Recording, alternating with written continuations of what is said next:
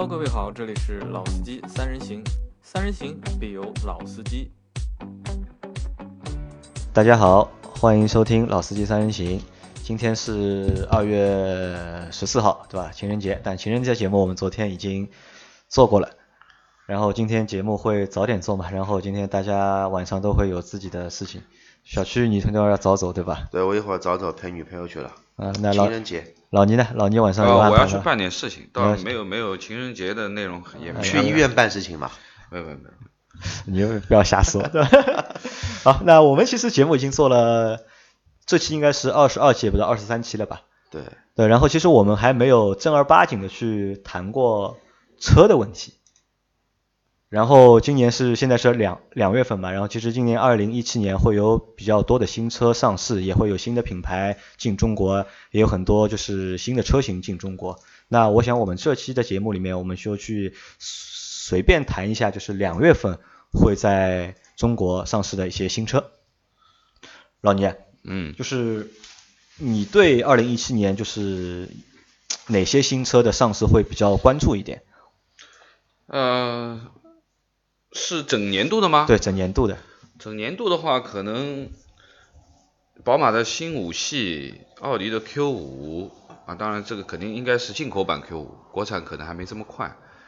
然后那个呃，阿尔法罗密欧有一辆新车，阿尔法罗密欧啊值得啊值得看一下。这是一个新品牌嘛？嗯。那么可能说换代的话，像呃凯美瑞凯美瑞嗯啊，新款的凯美瑞和雷克萨斯的 LS 新的 LS，啊，我觉得啊，不都是你你你你想去关注的，对吧？啊，我之前曾经看了一些，那么其实今年上来的新车也很多，包括自主品牌也上很多的新车啊，那很可惜，你你想看的那几辆车两月份都没有。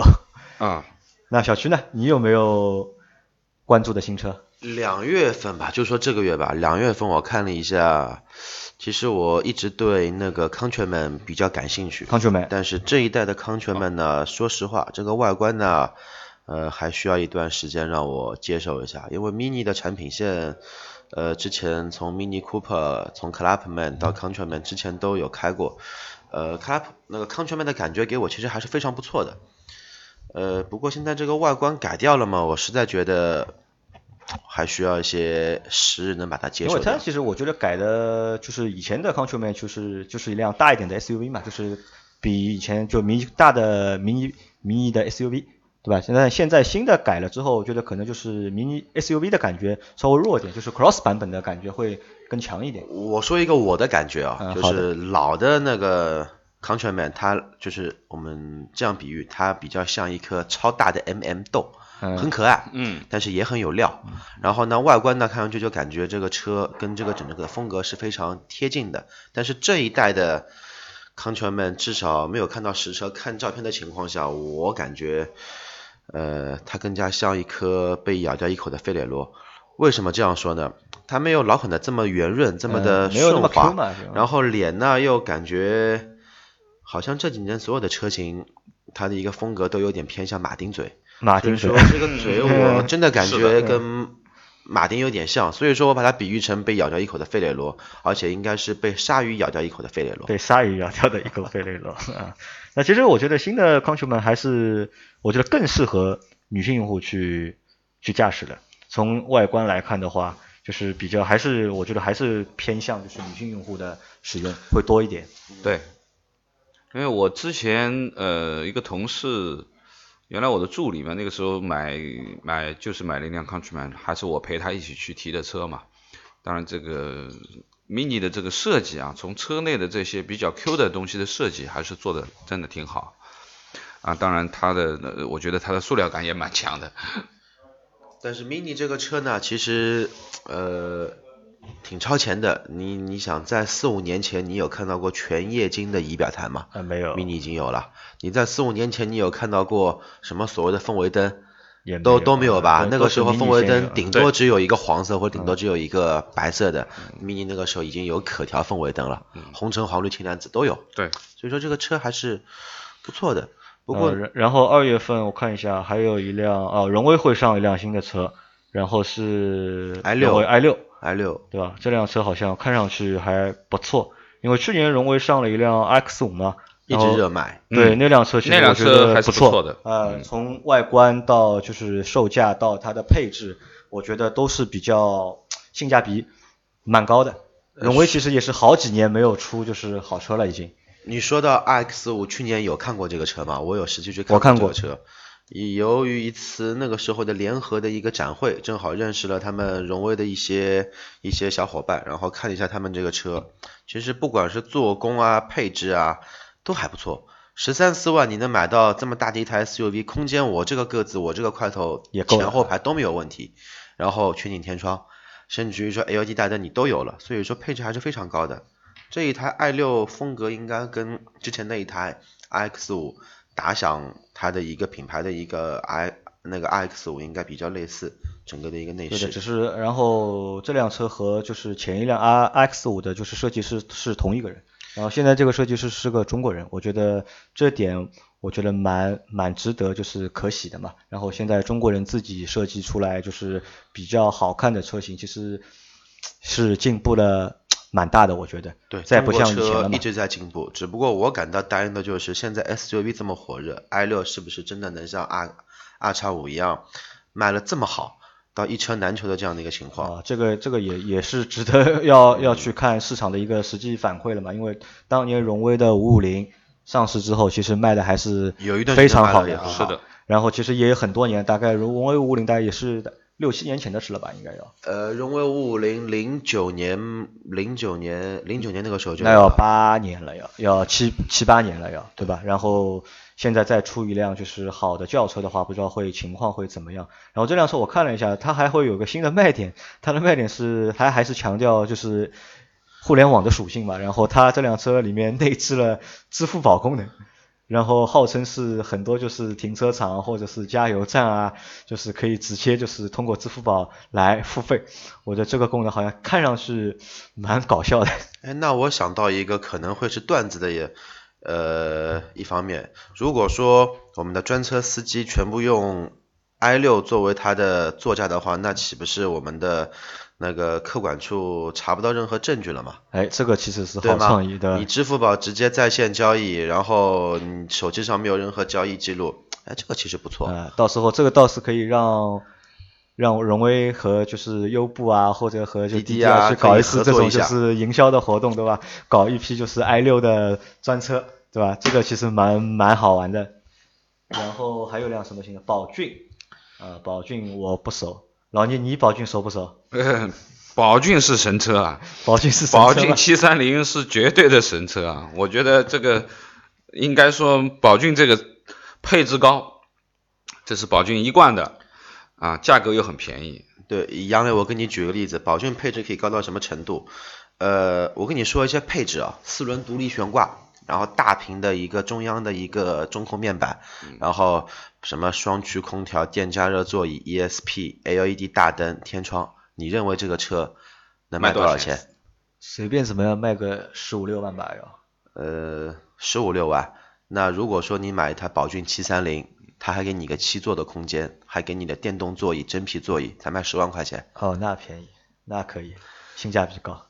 但所以这次上的这个宝骏二月份好像是我记得是二十二十号左右吧，差不多应该上的这个然后它这辆上的是应该理论上是第一辆就是小型的小型的，紧凑因为它已紧凑型的经有一台五六零嘛，我嗯正好小区有一个有有一个邻居，一对老年夫妇买了一台五六零，五六零停在一台丰田 RAV4 后面，感觉也没小多少。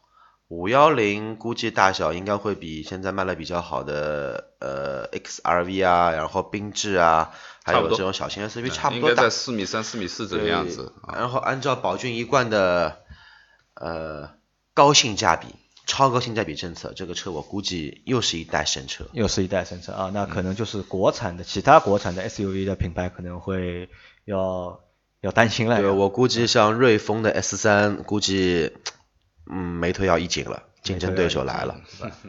好，然后哦，还有一辆前面王琦和我们提到的就是宝马一系的三厢版，嗯，对吧？这个车其实我们刚在在节目之前也讨论了嘛。这个你应该有对发言权。这个车其实我觉得我们现在就是有两方观点嘛，对吧？就是我也争论了一下啊，因为我是我之前有一辆幺幺八嘛，然后我开的觉得蛮不错的嘛，然后但是现在一系改款了嘛，然后之前的 1.6T 变成了一点五 T，之前的四缸变成了现在的三缸，之前的后驱现在变成了前驱，然后这个不算，变速箱从八速变成六速，六速 对吧？然后这个还不算，就是之前的两厢变成了现在的三厢厢，就是我有点看不懂，我不知道就是他们是怎么想的，就是因为我认为就是一系的话，可能就是因为它小嘛，然后就是因为宝马一贯的操控，所以就是一系还是一辆比较好玩的车。但是如果你真的把它去变成三厢的话，我觉得好像没有太大的必要，因为我们之前也在讨论嘛，那可能就是两厢变三厢，这个三厢这个东西可能在中国的话，就是中国人中国用户偏爱三厢的车嘛，中国文化，啊中国的汽车文化嘛。但我们之前也也讨论到嘛，就是那可能是就是老一代用户的，比如说七零后用户或者是八零后用户的一个就是普遍的一个看法。但是我认为一系这辆车的定位其实还是应该真定位在年轻人身上，就可能就是它的主要用户，我认为还是在九零后。如果让九零后去选这个车的话，我觉得可能不一定会热卖。我觉得这辆车的话，其实还是作为我们说豪华车的一个入门版本啊，就豪华品牌的一个入门对版本，豪华品牌的一个就纯粹我去买它那个牌子，对吧？牌子，对，因为我觉得这辆车应该是在二十万左右的这个价位啊，差不多。那么可以说它的市场，包括它的这个定的这个价位，其实就是针对你前面所说的这些我们讲的呃入门的，希望能够有豪华品牌啊，还是比较看重品牌的。当然，两厢和三厢是各有所好了。当然，可能中国人更更喜欢三厢一点，但是我是觉得呃车还是要原汁原味，原汁原味、啊还是要原汁原味。因为这款，因为这款这个三厢应该只有在中国有卖吧？这个车，我的观点，海外肯定没有吧？欧洲肯定没有，我认为不会有这。我的观点是这样的：如果针对原汁原味的客户，其实我也比较喜欢老的一些宝马车型。但是呢，你不得不承认，中国市场现在潜力很大，对市场大嘛，然后大家所有人都想过来分一些羹。你像 A 三，在国外也只有两厢，它到到中国有三厢，也大卖，对吧？对，也大卖。其实国外三厢也有，只不过它主要是供中国市场。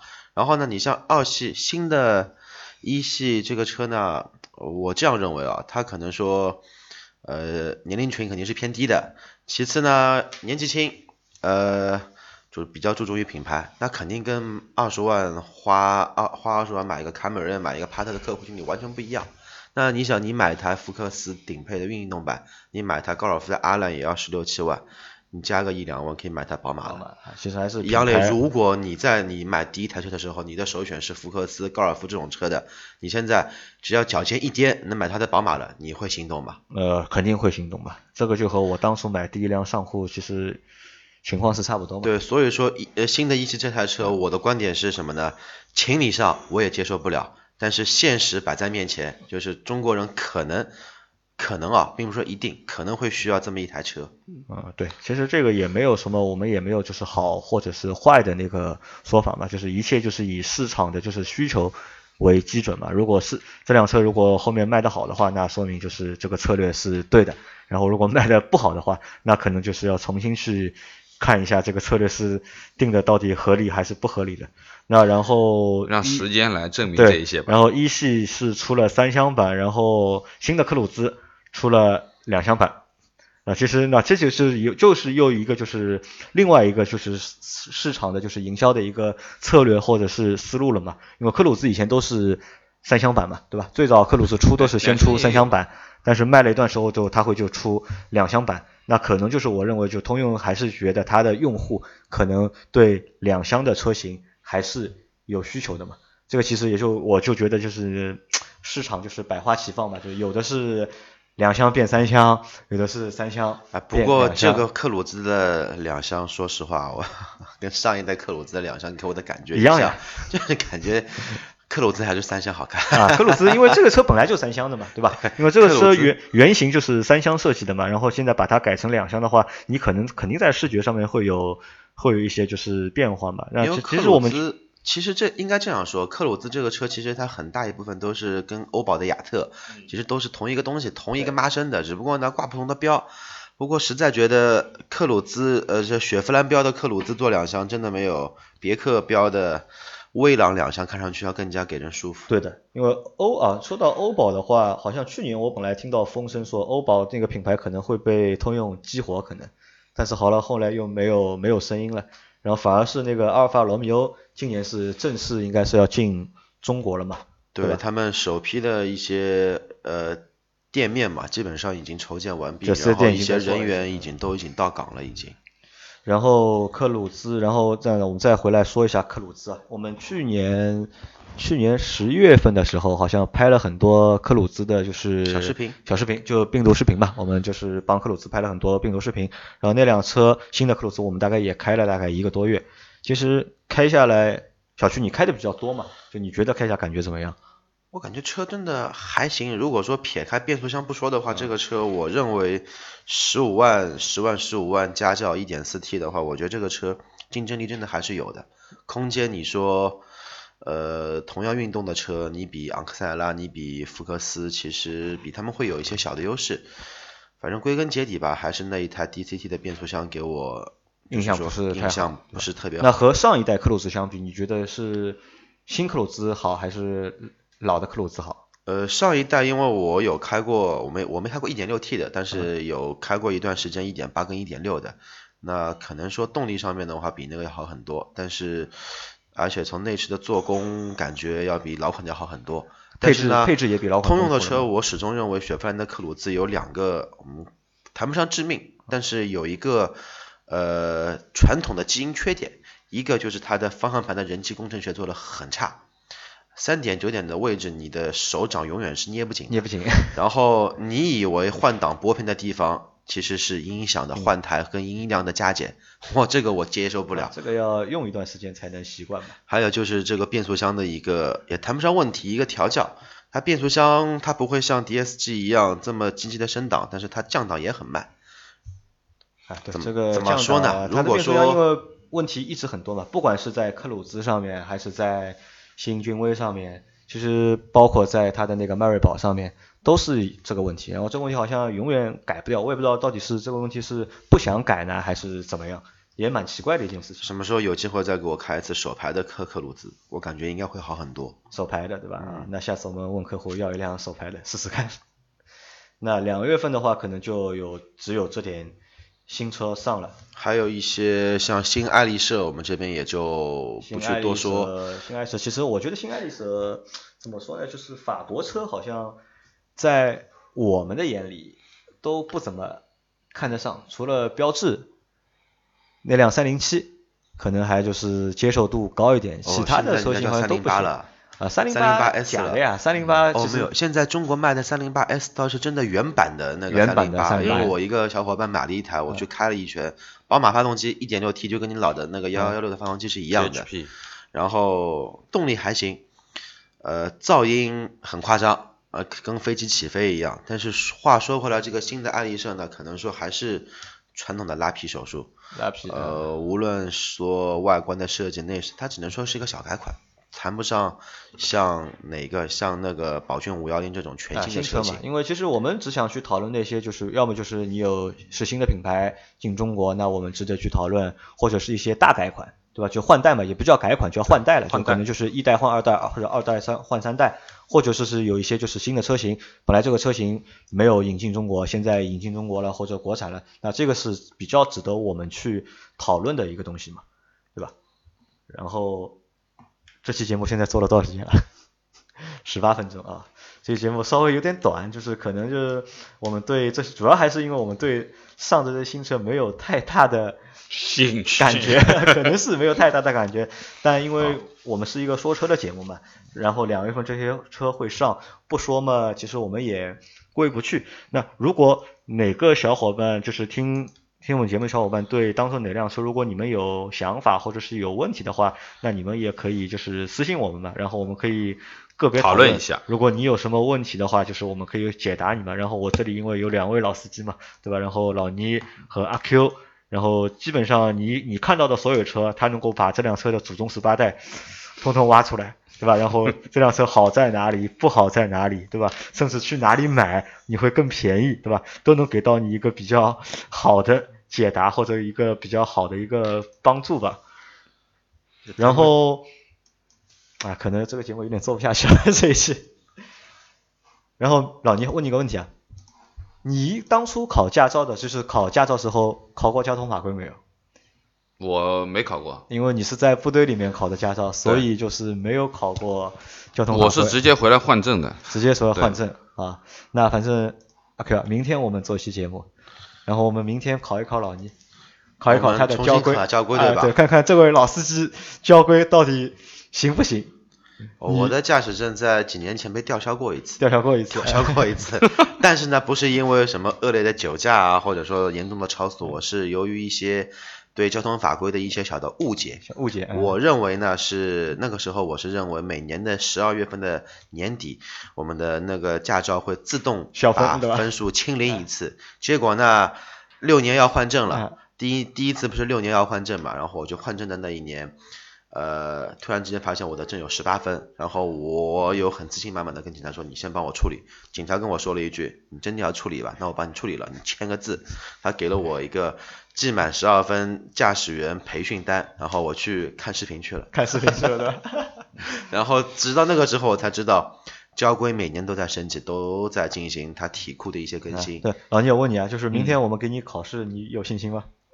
我觉得应该没有什么特别大的。因为交规也很很难的。交规考试是这样的，就是要九十分合格，对吧？对。然后是错一题好像是十分，对吧？就你只能错一题。啊，没有没有，它是一题一分。啊，一题一分，但是有十题，但是有必对题是不能错的，里面大概有有一些题目是必对的，是不能错的。然后如果你错一道必对题，就结束了，就全错了。